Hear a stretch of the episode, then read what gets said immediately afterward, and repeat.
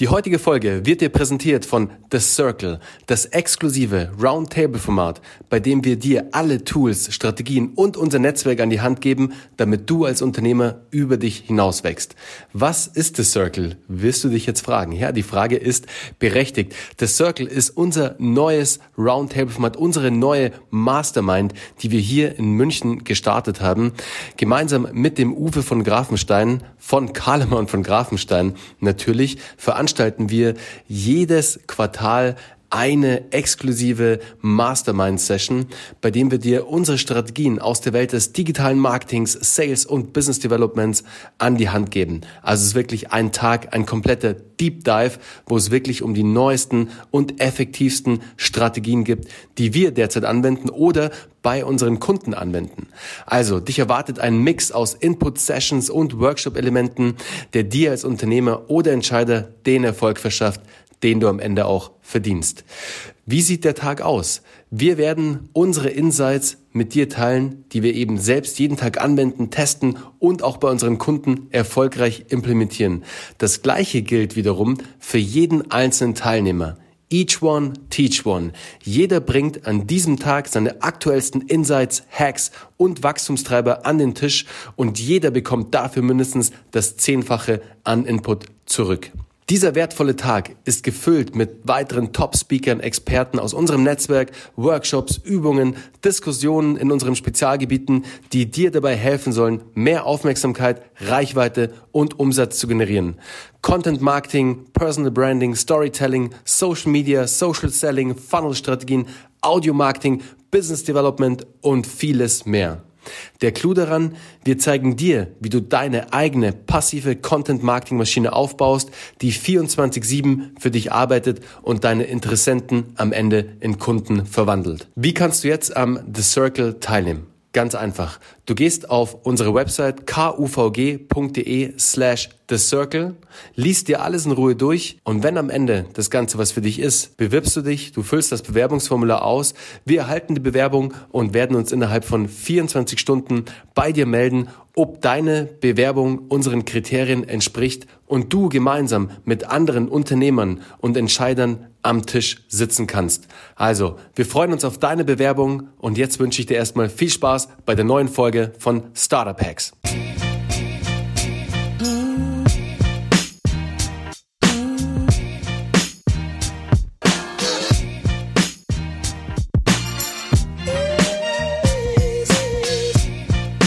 Herzlich willkommen zu einer neuen Folge von Startup Hacks. Leute, heute habe ich einen ganz speziellen Gast, weil die Caroline kenne ich jetzt echt schon eine Zeit lang.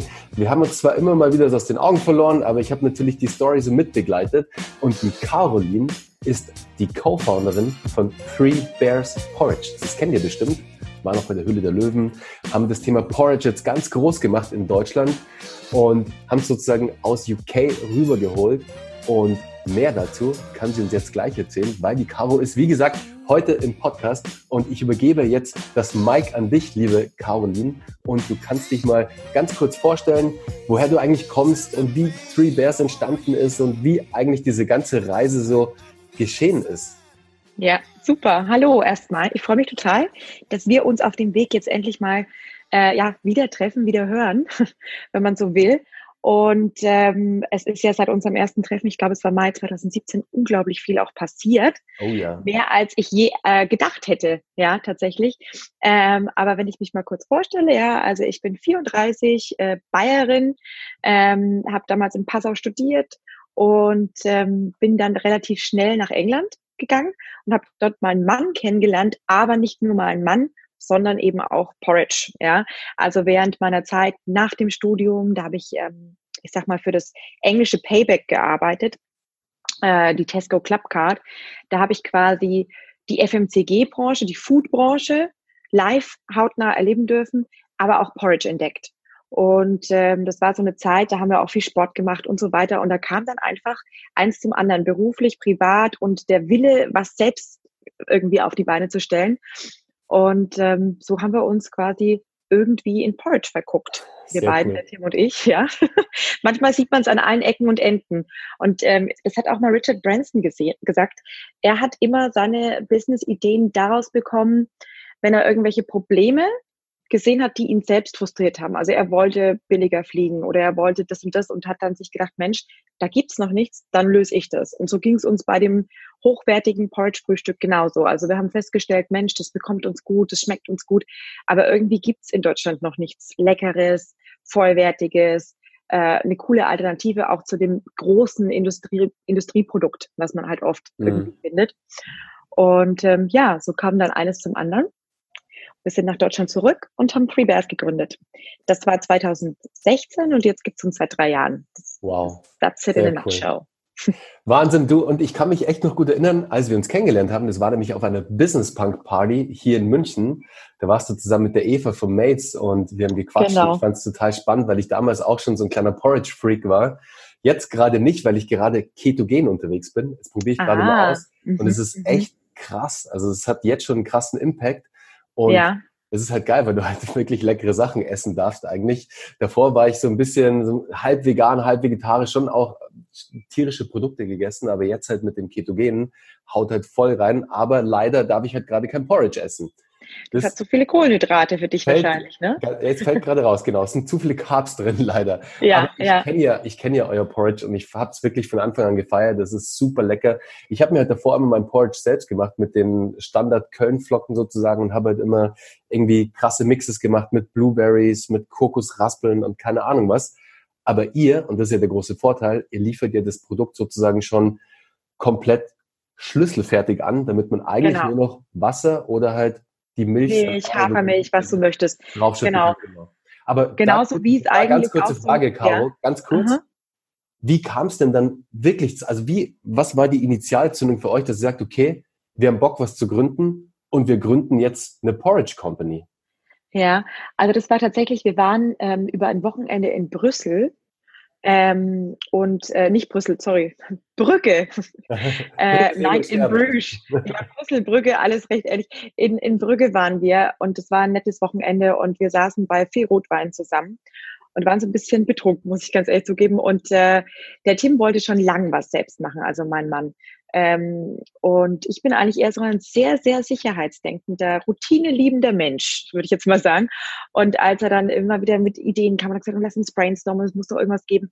Und irgendwie bei sehr viel Wein kam mir dann die Idee, dass ich gesagt habe, Mensch, du, das wäre doch cool, wenn man eine Porridge Bar hätte, wie eine Frozen Yogurt Bar, wo du quasi dir deine Toppings selbst aussuchst. Also es war, das Konzept war eher ein Gastro-Konzept am Anfang. Mhm. Ähm, zum Beispiel ein Hauptbahnhof, Location oder wie auch immer, ja. Ähm, und unser Businessplan am Anfang, wenn ich dir sagen würde, was da alles drin stand, also da stand, da stand von fünf verschiedenen, glaube ich, Product Categories rund um die Haferflocke und rund um Porridge bis zu Gastro alles mit drin.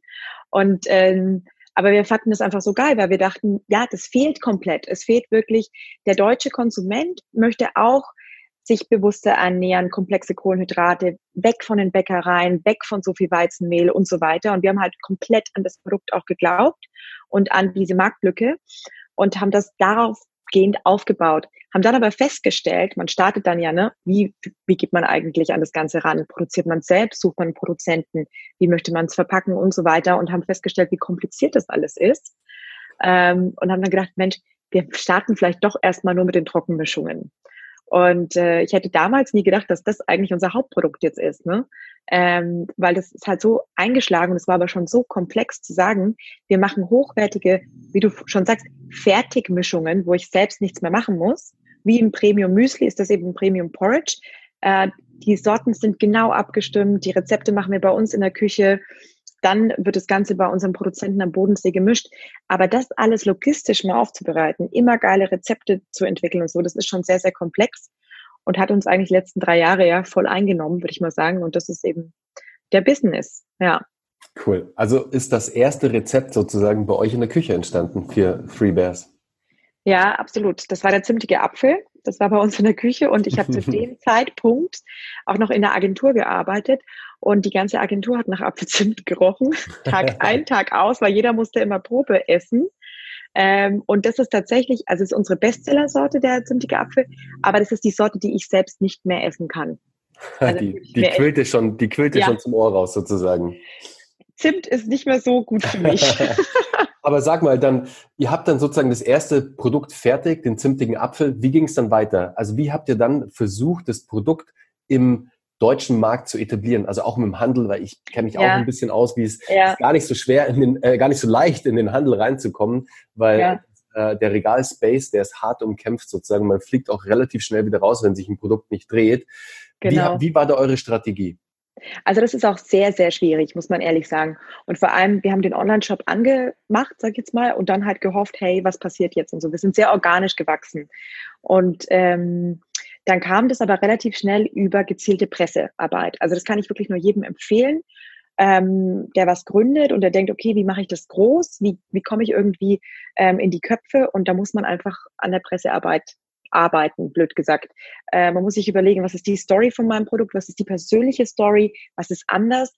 Und mittlerweile, ganz anders als noch vor 10, 20 Jahren, kann man ja über die verschiedensten Wege auch Kontakte knüpfen mhm. ja, zur Presse. Also es gibt ja so viele Gründer-Events, Medien-Events, auch wieder immer hier Burda Media, wo man halt auch wirklich Redakteure kennenlernen kann. Über LinkedIn kann man sich vernetzen und Leute auch wirklich anschreiben mit spannenden Stories. Und wir sind damals so ein bisschen mit der Story rein, äh, Attacke auf die Breze hier in Bayern, jetzt gibt's Porridge, so auf die Art. Mhm. Habt ihr also und, selbst gemacht, ja. oder? Also ihr seid selbst in, ihr habt selbst das Thema PR in die Hand genommen. Ja. Habt es nicht an eine Agentur gleich ausgelagert. Ihr nee, wir haben alles selbst gemacht. Cool. Also gibt es okay. auch verschiedene Konzepte. Wir haben uns gesagt, ähm, wir geben uns sechs Monate Zeit und schauen, ob es in die Gänge kommt und machen alles selbst von Website zur Produktfotografie. Der Tim war auf einmal ähm, ja, Website-Experte. Ne? Ich habe nur Sales und Marketing gemacht. Ich habe die Fotos selbst gemacht. Ich habe die Porridge Bowls dekoriert. Er hat dann nochmal fotografiert. Also wir haben wirklich alles selbst gemacht. Ähm, und sind mit 10.000 Euro gestartet, jeweils jeder 5.000 Euro rein und haben geguckt, was die ersten sechs Monate bringen. Ähm, und erst später dann haben wir wirklich bei bestimmten Sachen gesagt, okay, jetzt engagieren wir einen Experten. Also es gibt verschiedene Modelle. Ich kenne auch andere Startups, die sofort Finanzierungsrunden erst gemacht haben, mhm. viel Geld einsammeln und dann alles direkt, sag ich jetzt mal, professional machen. Ähm, wir haben es erstmal so gemacht und es hat so gut für uns funktioniert. Dann kam so ein Artikel in der Süddeutschen, dann kam ein Artikel in der EZ, ähm, der Lebensmittelzeitung, die halt für den Handel sehr wichtig ist. Und dann kamen so die ersten kleinen ähm, Listungen, also noch nicht feste Listungen, aber Testlistungen. Und so ist das Ganze so ein bisschen ins Rollen gekommen, dass wir gesagt haben, okay, there is something, mhm. äh, wir machen weiter. Ja, aber ich bin da voll bei dir, Caro. Erstmal selbst machen, die Prozesse selbst analysieren auch, um selbst zu wissen, dann wie lange was überhaupt dauert, wie es funktioniert ja. etc., um es dann auch auslagern zu können, um auch eine gute Einschätzung treffen zu können, ob derjenige auch einen guten Job macht, weil sonst bist Absolut. du ja voll ähm, im Blauen unterwegs sind, das ist keine Ahnung. Deswegen absolut, also so machen es wir auch immer. Und lustigerweise haben wir gerade so ähnliche Herausforderungen, weil wir uns an einer Kaffee Company beteiligt haben ähm, aus Indonesien. Ah, okay. My, okay. Bali, My Bali Coffee heißen, heißen die Kollegen, der Chef von My Bali Coffee. Ähm, super spannendes Startup und ähm, deswegen da sind wir gerade so im Ähnlichen unterwegs wie ihr und ähm, attackieren gerade den Handel etc., was aber sehr gut funktioniert. Also wir haben schon etliche Listungen bei Edeka, Rewe etc. Ah, also super. das funktioniert echt ganz cool. Deswegen ähm, habe ich da gerade auch ein Eigeninteresse sozusagen zu hören, hey, wie habt ihr das eigentlich gemacht? Ja, ja, absolut. Also ich bin auch totaler Fan von immer alles ein bisschen selbst erstmal ausprobieren, äh, bevor man es auslagert, weil ähm, also zum Beispiel jetzt es kommt einem auch nachher wieder zugute manchmal. Ich habe jetzt meinen eigenen Instagram-Account gestartet, das ist ganz neu noch. Habe ich gesehen. Genau. Wie heißt dein Und, Handle? Wie heißt dein Nickname? Ähm, Caro underscore Nichols. Okay, cool. Also, liebe Zuhörer, folgt alle mal der Caro auf Instagram. Genau, das ist mein neues Projekt. Und dadurch, dass ich aber vor drei Jahren äh, Instagram für Privers gemacht habe, es hat sich natürlich wieder viel verändert, ja. Aber ähm, weiß ich schon noch so ein bisschen, ah, okay, man sollte einmal am Tag posten, es gibt bestimmte Filter äh, und so weiter. Also es gibt immer wieder, es gibt immer wieder einen Vorteil, wenn man ähm, einen Einblick in die verschiedensten Bereiche hatte. Ja? Mhm. Weil man dann, glaube ich, schon auch mehr weiß, was man will. Ja, absolut. Wenn man dann irgendwann Agenturen oder Fotografen beauftragt. Ja, ich bin ja so ein bisschen durch mit Instagram, muss ich ganz ehrlich sagen. Das ist auch ja. nicht mehr meine Plattform, auf der ich mich wohlfühle. Also ich bin komplett auf LinkedIn jetzt geswitcht und mache eigentlich all meinen Content nur noch über LinkedIn. Und Instagram gibt's natürlich ab und zu noch Posts, hauptsächlich Story, aber um jetzt zum Beispiel neue Podcast-Folgen zu promoten etc., aber aktiv mache ich da gar nicht mehr so viel. Das habe ich wirklich auf LinkedIn ausgelagert, weil da die Reichweiten ganz andere sind. Also da schaffst du teilweise 10, 20, 30 Mal so krasse Reichweiten wie auf Instagram, weil der Algorithmus ja. noch ganz anders funktioniert. Das ist wirklich sehr spannend gerade, was du organisch alles auf LinkedIn erreichen kannst. Ja, da müssen wir uns auch nochmal austauschen. Ja, das, also ich bin auch auf LinkedIn und finde es auch sehr spannend. Ich finde auch die, ähm, es ist natürlich eine ganz andere Audience. Ähm, also ich merke auch, wenn ich den gleichen Content auf beiden Plattformen poste, dass, dass ganz andere Sachen ganz anders ankommen. Das ist auf jeden Fall sehr viel mehr Business und sehr viel mehr, ähm, weiß ich nicht, so on-eye-level-Exchange. Also finde ja. ich auch spannend. Ähm, da macht dann das Format ja. am Ende aus. Weißt du, wenn du da so ein bisschen genau. Business, Business Insights von Three Beers ähm, shares, dann trifft es definitiv auf Interesse. Also kann ich mir sehr gut vorstellen. Ja. Ja, cool. Ja, sag mal, und dann, wie ging es dann weiter? Dann hattet ihr jetzt so die ersten paar Listungen und ihr, das Produkt hat so angefangen, sich zu etablieren, PR hat so gezündet ein bisschen. Was ist dann passiert? Dann kam die erste größere Anfrage, weiß ich noch, vom Handel. Ähm, das war noch vor der Höhle der Löwen, das war von DM Österreich. Mhm. Und wir sind ja immer so organisch gewachsen, jetzt mal so 50 more Stores per Month und so. Und das waren dann halt auf einmal 500 Stores. Und da musst du vorproduzieren. Dann war schon klar, okay, Cashflow, hm, Proof of Concept passt mhm. eigentlich jetzt. Wir müssten jetzt doch mal Geld suchen gehen, so auf die Art. Und ähm, das war dann auch tatsächlich schon ja nach nach fünf sechs Monaten. Also wir haben im Mai 2016 quasi gelauncht und haben dann eigentlich ja schon Oktober, November gemerkt, okay, wir müssen jetzt mal irgendwie schauen, dass wir ähm, entweder Bankgeld einsammeln oder, oder Investoren. Und wir wollten eigentlich gerne Investoren aus der Foodbranche oder die eben irgendwie aus dem Bereich kommen. Und ähm, dann haben wir so ein bisschen angefangen zu pitchen. Und dann kam aber tatsächlich die Hülle der Löwen. Also das kam dann im Februar 2017 schon auf. Ähm, dann wurde gedreht und ähm, ja, also ich sag mal so, das kam wirklich zum richtigen Zeitpunkt. Wir haben tatsächlich gerade Investoren gesucht. Wir hatten noch keine anderen Investoren in der Firma. Das ist ja auch schön, wenn das alles noch so ein bisschen clean ist, sag ich jetzt mal. Ähm, und haben dann damals präsentiert in der Höhle der Löwen bei der Aufzeichnung zwei ähm, Löwen, Frank Thielen und Judith Williams, überzeugen können und ähm, hatten dadurch dann dieses strategische Investment, was wir wollten weil die beiden mit ihren Teams natürlich schon viel verstehen. Vom Handel, aber auch E-Commerce, weil wir wollten den Online-Shop ja auch größer machen. Und das Ganze kam dann eigentlich zum richtigen Zeitpunkt. Also da, wo wir es gerade gebraucht haben, um zu skalieren. Cool. Ja, und dann kam auch so euer erster Auftritt im TV, glaube ich, oder? Mit eben Judith Williams auf ähm, QVC oder ist das HSE 24? HSE. HSE. HSE, ja, ja, sorry, sorry, sorry, HSE, sorry. War das für dich, sag mal, als du dann da auf einmal vor der Kamera standest? Ich glaube, du und dein Mann, ihr wart beide dann da. Ja, ja, ja. Das Power Porridge Couple sozusagen. Genau. Wie, wie hat das funktioniert? Um, also von der Audience her, weil eigentlich ist die Audience ja bei HSE schon etwas älter, würde ich jetzt mal sagen. Ja, ja. Ähm, und Porridge ist für die vielleicht ähm, erstmal weit weg. Aber wie ja. hat das dann so funktioniert? Als ihr so die erste Show gemacht habt, war dann gleich wirklich brutaler Abverkauf da? Oder ja, musste das tatsächlich ja. Okay, krass. Nee, es ist, und das war für die auch, also ich weiß noch, der Einkäufer von HSE, der war auch noch so, Gott, er hat ja, weil die haben große Mengen abgenommen, wirklich große Mengen und wir waren direkt nach der Ausstrahlung von der Hülle der Löwen, waren wir direkt live auf HSE. Mhm. Mhm. Und er war auch so, pff, ich hoffe, ne, also das Lager voller, voller Porridge äh, wird der HSE-Kunde verstehen. Ähm, aber es hat total gezündet. Also die fanden es mega. Wir haben es natürlich auch gut erklärt. Und ich bin heute Abend wieder auf HSE tatsächlich oh. und morgen den ganzen Tag. Ja, ja, also das immer wieder mal regelmäßig. Das ist auch das, was ich immer noch gerne selbst mache. Also wirklich so, das macht mir einfach unglaublich viel Spaß. Ähm, und ja, es ist eine ältere Käuferschaft, aber gerade da ja auch, also ich finde, das Tolle an Port ist ja immer, das ist für Kids, das ist für mhm. Familien, für Mütter, die wenig Zeit haben, aber auch für, für, für ältere Menschen, weil man da gerade halt echt manchmal so ein bisschen, sag ich jetzt mal, ähm, den Organismus, auch die Darmflora vielleicht ein bisschen ankurbeln sollte, das Immunsystem stärken sollte. Und es gibt viele Studien, die beweisen und mhm. belegen, dass da halt Porridge einfach super ist. Und ähm, wir haben ja auch viele ähm, coole Produkte, wie zum Beispiel unsere Porridge Bowl, die, die wie quasi ein Messbecher ähm, fungiert mit Linien, dann weiß ich genau, okay, wie mache ich das Porridge, wie wird es cremig und so weiter. Und es ist wirklich eingeschlagen. Und auch heute noch, also wir sind jetzt genau am 17. Oktober.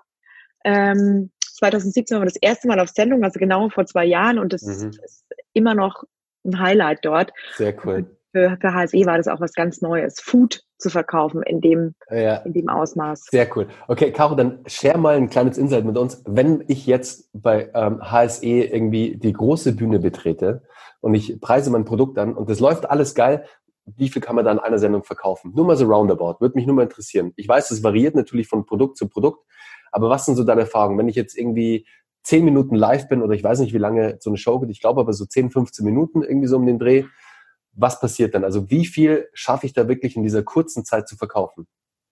Also es kommt wirklich ganz drauf an. Ne? Es kommt wirklich ganz drauf an, wie gut du bist, wie gut das Angebot ist und so weiter. Aber da, das, das ranged von, du könntest 4000 Beutel verkaufen, aber mhm. ähm, es könnten auch mal 400 sein, je nachdem, wie die Sets sind. Aber da kann schon einiges gehen.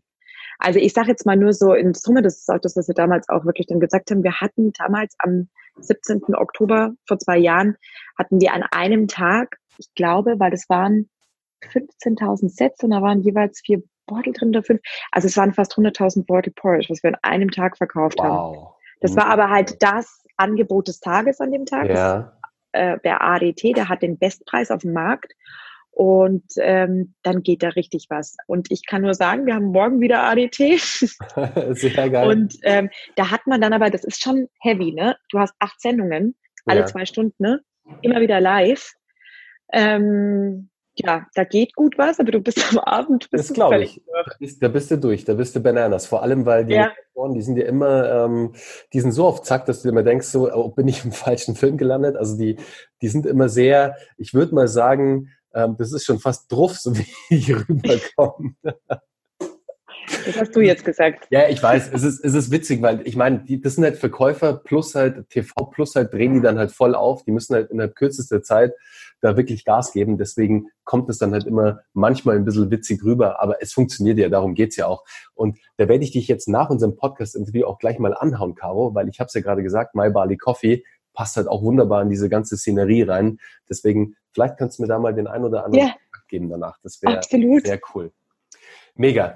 So, okay, dann wart ihr da bei QVC, ihr habt die, die Investoren gewonnen. Und ich würde mal vermuten, mit dem ganzen Andrang ist auch das ganze Working Capital, das ihr auf einmal gebraucht habt, natürlich extrem gestiegen, weil auf einmal kamen Bestellungen von überall aus dem Handel. Ihr musstet vorproduzieren. Ihr habt natürlich einen Invest bekommen, aber ich denke mal, dass das auch alles knapp kalkuliert war, weil der Handel lässt sich ja auch gerne immer Zeit mit der Bezahlung der Ware. Die Zahlungsziele variieren ja immer von 30 bis, keine Ahnung, 90 Tage.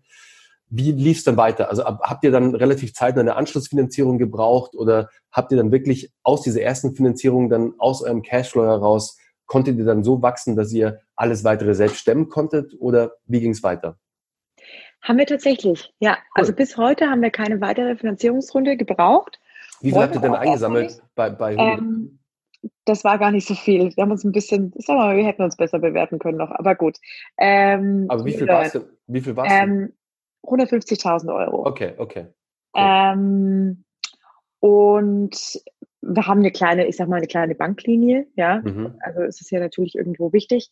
Ähm, aber wir sind, ähm, es ist interessant, weil wir sind schon die ersten ein, zwei Jahre, sag ich mal, dann auch immer under-resourced gewesen. Deswegen, wir waren halt sofort profitabel, ähm, aber immer zu wenig Leute. Deswegen Fixkosten waren auch relativ niedrig und so. Ähm, und es kam extrem viel rein. Und das ist natürlich auch das Tolle, wenn du einen Online-Shop hast, da musst du nicht aufs Geld warten. Also der Online-Shop hilft dem Cashflow ungemein. Ja. Ähm, und gibt dir auch die Unabhängigkeit. Und so kannst du das natürlich besser ausbalancieren. Ähm, und jetzt sind wir mittlerweile ein Team aber von 20 Leuten.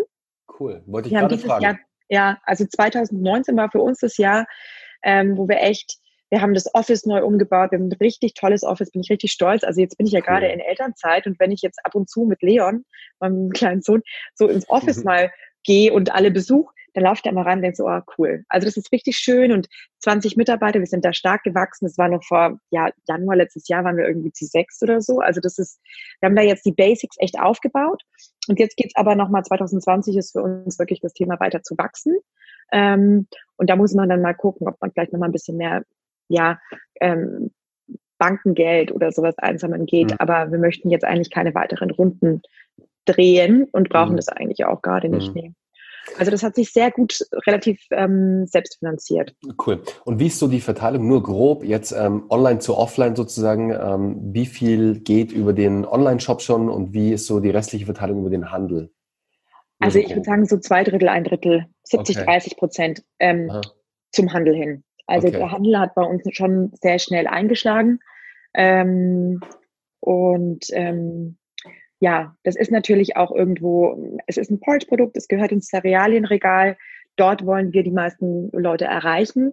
Äh, wir wollen ja die Alternative sein zum gesunden Frühstück und wollen, dass die Leute weggehen von den zuckerhaltigen Cerealien, mhm. Ähm, aber auch eben, sag ich mal, da gibt's die Monoflocken, sagt man immer, die Monoprodukte, also einfach nur die Haferflocken und dann halt auch erkennen, ah, okay, ich probiere mal Free Bears. Ist vielleicht ein bisschen hochpreisiger, aber ich zahle da ja die Qualität. Made in Germany, ohne Zuckerzusatz und richtig viel Frucht. Und das ist mal ausprobieren. Und dort müssen wir halt auch sein. Also Lebensmittel werden in Deutschland hauptsächlich natürlich immer noch im Handel gekauft und nicht online. So, sorry, jetzt war ich kurz weg. Ja, ich habe auch hab, gerade gedacht, bist nee, du kurz ich, weg oder ich bin war, ich weg? Ich war, ich war auf Stummschalten kurz, weil hier oh. ist so ein bisschen Baustelle. Deswegen ähm, habe ich es kurz stumm gemacht. Aber meine Frage war, und ich wiederhole sie nochmal natürlich, ja. Ähm, was macht ihr jetzt, um die, die Sales im Online-Shop zu erhöhen? Also wie treibt ihr den Traffic auf euren Online-Shop und was ist da so für euch das Erfolg, der erfolgreichste Channel zurzeit? Oder wo setzt ihr am meisten drauf gerade? Ist es Instagram, ist es Pinterest, ist es Performance auf Facebook? Was geht da bei euch am besten? Um ehrlich zu sein, ist es natürlich schon immer so eine Multi-Channel-Strategy, mhm. dass man wirklich guckt, also dass man nicht nur eins ausprobiert. Und ich glaube auch Marketing und Digital Marketing äh, ist immer Try and Error, verschiedene Sachen ausprobieren. Ähm, äh, es ist ganz wichtig, glaube ich, dass der Online-Shop nicht stagniert, dass also auch wirklich immer wieder neue Sachen einfach zu entdecken sind. Ja. Und ähm, das heißt also, ähm, in den nächsten Tagen zum Beispiel launcht unsere Limited Edition. Die gibt's vorwiegend nur online eine Wintersorte. Das ist natürlich dann auch cool, ja, weil da gibt's dann was, okay, das kriege ich nicht überall. Unser Adventskalender hat jetzt gelauncht.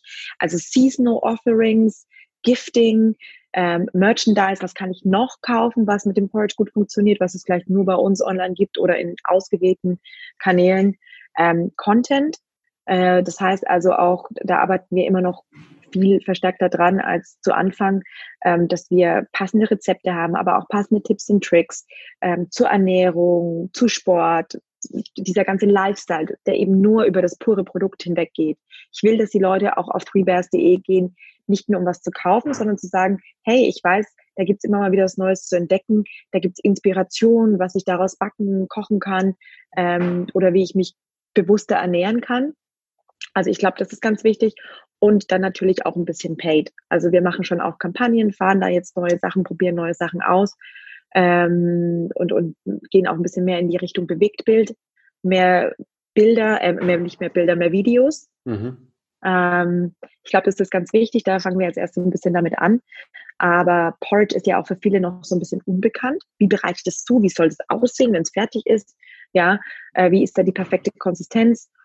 Und da kann man sicherlich noch sehr viel mehr erzählen. Ja, auf jeden Fall. Und das Thema Audio, also ich meine, Three Bears eignet sich doch perfekt eigentlich für eine richtig coole ähm, Erzähl, für ein Erzählformat, das man vielleicht zum Frühstück hört. Weißt du, so irgendwie so fünf Minuten Inspiration am Morgen, ähm, wo man einen geilen Podcast launcht, den man zum Frühstück hört. Wäre doch ganz geil eigentlich. Da hast du, äh, da hast du was gesagt. Finde ich ja, gut. Ja. Das können also, was wir jetzt tatsächlich Minuten bald sein. machen, ja. ja das, äh, das äh, werde ich mir gleich mal mitschreiben. Ähm, aber was wir tatsächlich bald machen, das ist noch so ein bisschen geheim. Ich darf jetzt noch nicht sagen, wie es heißen wird und so. Aber wir gehen ähm, tatsächlich ähm, YouTube an. Mhm. Also es wird ähm, einen eigenen YouTube-Kanal bald geben. Cool. Ähm, und äh, da werde ich dich sicherlich auch mal vielleicht bei mir begrüßen. Also das ist so ein bisschen auch die Idee, wir kochen, äh, wir haben verschiedene Gäste aus der Gründerszene, aus der Food-Szene, äh, Sportszene und so weiter. Und ähm, man kann Porridge so ein bisschen erlebbar machen. Und ähm, es ist jetzt noch nicht ganz klar, wie lang dann diese Sequenzen aus sind. Vielleicht sind sie dann auch mal zehn Minuten oder fünf Minuten, wie auch immer. Aber ähm, weil wir einfach wirklich super viel Zuspruch bekommen. Ja. Und ähm, immer wieder, wenn es mal ein Tasting gibt oder irgendwas, oder viele sagen, Mensch, das ist ja super spannend. Oder Caro, die höre ich gern zu, wenn du erzählst, warum du Porridge isst, wie du es isst, was man daraus machen kann. Und ähm, ich glaube, diese Kombination aus dann auch noch coolen Gästen, die man vielleicht auch gerne mal kennenlernen würde, in so einer netten Atmosphäre, das ist die Idee, ähm, ist sicherlich nichts Schlechteres. Kann ich mir gut vorstellen. ist cool, weil du kannst es halt dann noch mehr emotionalisieren, das Produkt. und da dann einfach zusammen auch interessante Gespräche führen. Finde ich eine coole Idee. Also glaube ich, das kann sehr gut funktionieren. Sehr cool. Ja, ich kann noch nicht viel mehr verraten, aber stay tuned oder wie auch immer man sagt. das machen wir auf jeden Fall, Caro. Sag mal, bei Startup Hacks geht es hier immer um das Thema Growth Hacking. Welchen Hack hat der Gründer angewandt, um irgendwie zu einer krassen Reichweite zu kommen, Aufmerksamkeit zu erzeugen oder Sales auf den Shop zu treiben oder was auch immer. Was war denn euer größter Growth Hack bei Three Bears? Also ich würde lügen, wenn ich nicht sagen würde, die Hülle der Löwen, ja. muss ich ganz ehrlich sagen. Ja, also das war, wenn man sagt Growth Hack, was hat euch am schnellsten zum meisten Wachstum geholfen, dann war das die Hülle der Löwen. Ähm, die sind wir nicht proaktiv angegangen. Also wir wurden wirklich angeschrieben von der Hülle der Löwen, ob wir uns bewerben möchten. Da mussten mhm. wir trotzdem durch den ganzen Bewerbungsprozess. Aber es ist ja im Endeffekt auch wieder Presse- oder Öffentlichkeitsarbeit. Und deswegen würde ich schon sagen, selbst wenn man nicht in die Hülle der Löwen kommt, wirklich in diese Presserichtung zu denken. Also was ähm, kann man erzählen, welche Story, weil da kann man halt, wenn man eine richtig geile Story hat oder eine richtig tolle Idee, kann man da organisch ohne viel Invest mehr Reichweite erzeugen. Mhm. Ganz einfach. Weil ähm, jetzt ist es natürlich für uns auch wichtig, ja noch Paid Media und Google AdWords und, und Kampagnen auf Facebook und so weiter.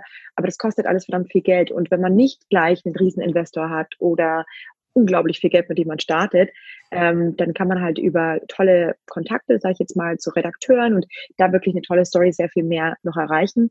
Ähm, aber für uns war es ganz klar die Hülle der Löwen, weil man hat ein Publikum von, ich glaube, die Einschaltquoten bei uns waren damals 3,6, 3,7 Millionen Zuschauer ähm, und kann eben sich selbst vorstellen, sich als Mensch vorstellen, als Gründer. Und das ist halt das, dass Leute Lust haben auf Produkte von Menschen ähm, und erzählen, warum es so besonders ist, das, was man macht und, und was den Unterschied ausmacht. Und ich glaube, das ist halt was ganz Besonderes. Ja, absolut. Du, ich hatte ja schon sehr, sehr viele äh, Startups hier bei Startup Hacks, die wirklich bei Hülle der Löwen waren und es ist durch die Bank immer das gleiche Feedback eigentlich, dass natürlich die Show oder der Auftritt halt einen wahnsinnigen Traffic gebracht hat, wahnsinnig viele Sales gebracht hat und dann im Nachgang natürlich auch noch für die nötige PR gesorgt hat. Also kann man auf jeden Fall sagen, dass es eine Art Hack ist, definitiv. Es ist halt auch die TV-Show in Deutschland, die jetzt E-Commerce-seitig die meisten Sales bringt. Also ist ja auch nachgewiesen und ist wirklich krass. Deshalb haben eure Server gecrashed oder haben sie standgehalten? Die haben standgehalten. Oh, sehr gut. Cool. Was war denn das? Das war aber auch das große Zittern. Also das, das muss ich ganz ich. ehrlich sagen. Ähm, weil da arbeitet man so hart und hat das ganze Lager voller Ware und denkt sich, puh, und wenn jetzt die Server ähm, hier durchbrennen oder äh, crashen, dann haben wir echt ein Problem. Und ähm, das hat zum Glück alles gut für uns funktioniert. Okay, dann war das schon mal nicht der größte Fuck-up bei Three Bears, dass die Servers gecrashed sind. Aber was war denn so euer größtes, ja, jetzt Fail oder Fuck-up oder vielleicht auch einfach was so ein bisschen schief gegangen ist, jetzt vom größten Hack sozusagen zum, zum Punkt, wo ihr dachtet so, okay, shit, jetzt ist vielleicht auch alles schon wieder vorbei, der Traum, oder wo es euch einfach mal so ein bisschen zerbröselt hat. Kannst du dich da an eine Situation mhm. erinnern? Hm. Also so richtig zerbröselt oder dass es so wirklich so war, okay, jetzt ist vorbei. Ähm, das eigentlich nicht. Das hatten wir wirklich noch nie.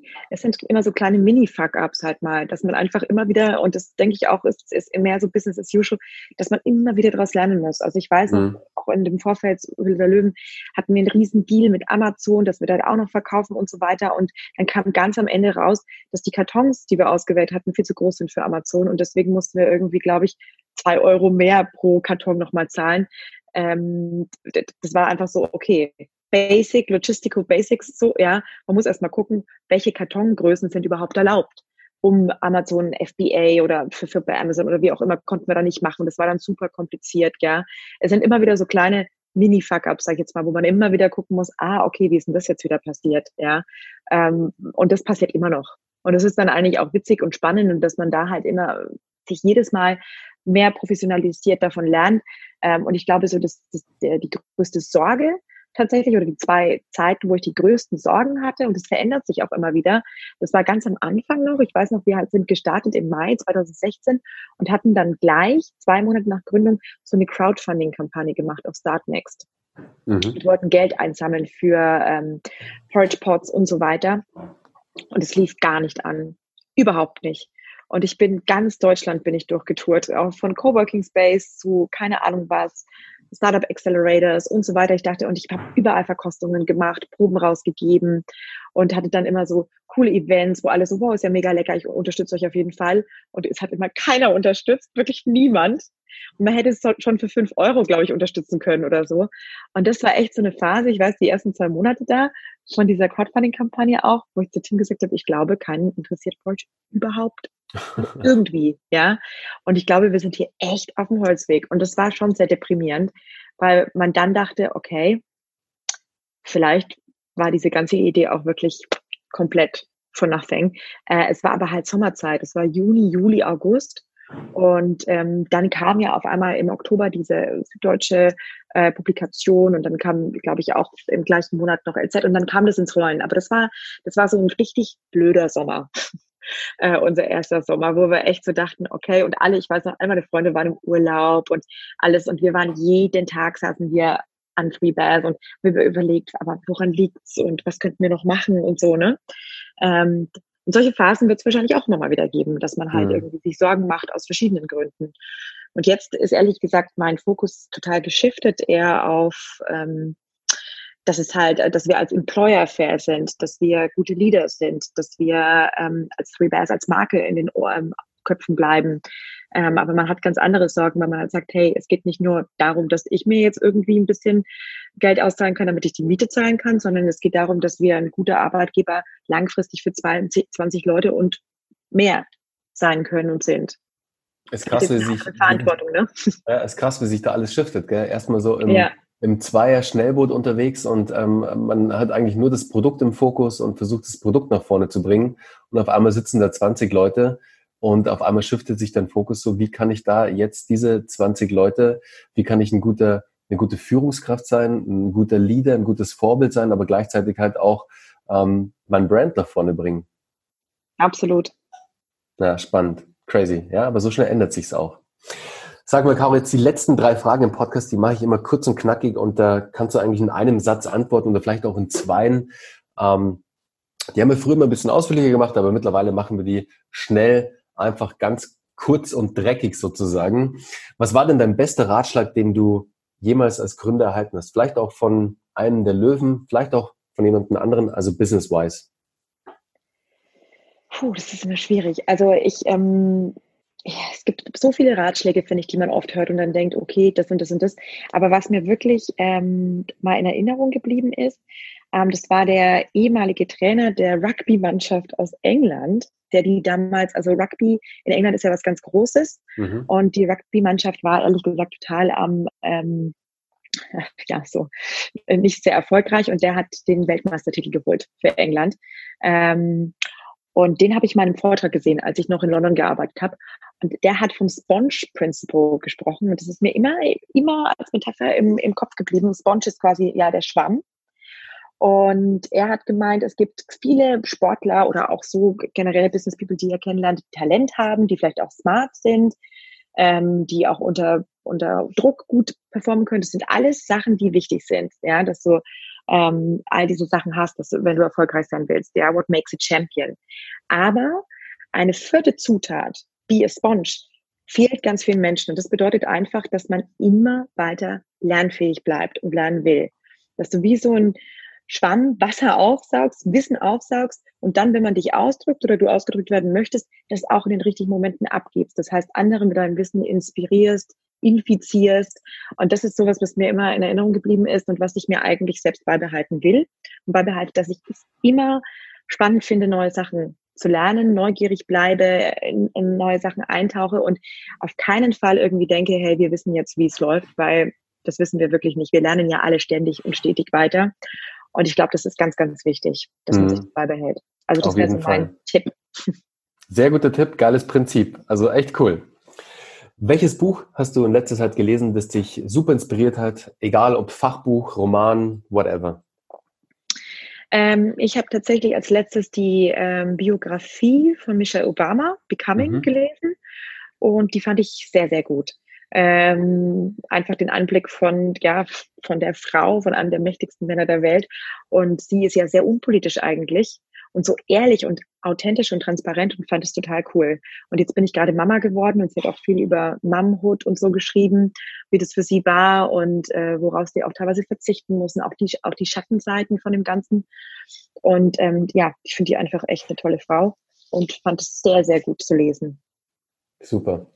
Sag mal, und wie sieht deine Morgenroutine aus? Ich vermute, das hat was mit Porridge zu tun. Ja, das muss ich natürlich sagen.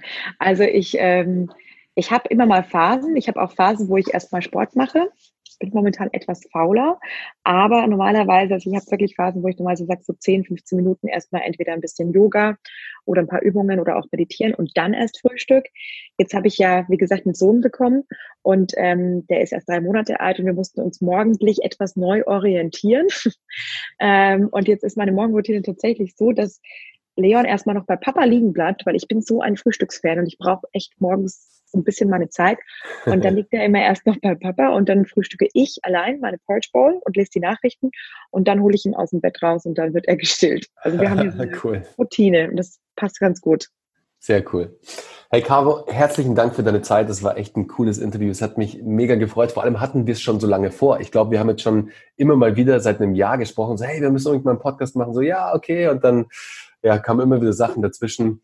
Aber ja. jetzt hat es wirklich mal geklappt und es war echt ein cooles Gespräch. Es hat mich sehr, sehr, sehr gefreut. Und für dich, liebe Zuhörer, ich packe dir natürlich alle Infos zu Three Bears in die Show Notes, also Link in den Online-Shop, Instagram, ähm, auch den Nickname und den Handle natürlich zu äh, Carolins privaten Profil, dass du das alles da übersichtlich hast. Und ich kann dir nur raten, probier's mal aus. Das Porridge ist wirklich super lecker, es schmeckt super gut und es ist vor allem easy und schnell zuzubereiten. Also wenn du morgens auch keine Zeit hast und dir denkst, so, ah, nur schnell den Kaffee und weiter, das Porridge geht echt schnell und du hast vor allem eine gute Grundlage, um dann den Tag richtig zu rocken. Caro? Schön gesagt. Ja, ich danke. Ich würde sagen, ich wünsche dir jetzt noch einen wunderschönen Tag heute. Viel Erfolg. Morgen ist die ist ähm, dann Show, das ist die heute die Show bei äh, Heute Abend um elf. Heute Abend. Den ganzen Tag. Also wow, es ist immer so, immer so abends um elf wird das Angebot des Tages angeteasert für den nächsten Tag. Deswegen okay. Genau. Cool. Dann viel Erfolg heute. Rock die, ähm, die Show. Das machst du auf jeden Fall. Und ich wünsche euch ganz, ganz, ganz viele Sales und noch ganz viel tolle Erlebnisse auch mit Three Beers und noch mehr Wachstum natürlich. Und macht ihr aber eh schon alles geil. Also der Brand ist super und ähm, ihr seid ja da echt schon auf einem wahnsinnig guten, geilen Weg. Und jetzt würde ich sagen, habt noch einen schönen Tag, viel Erfolg heute und bis bald. Ciao. Danke dir. Tschüss.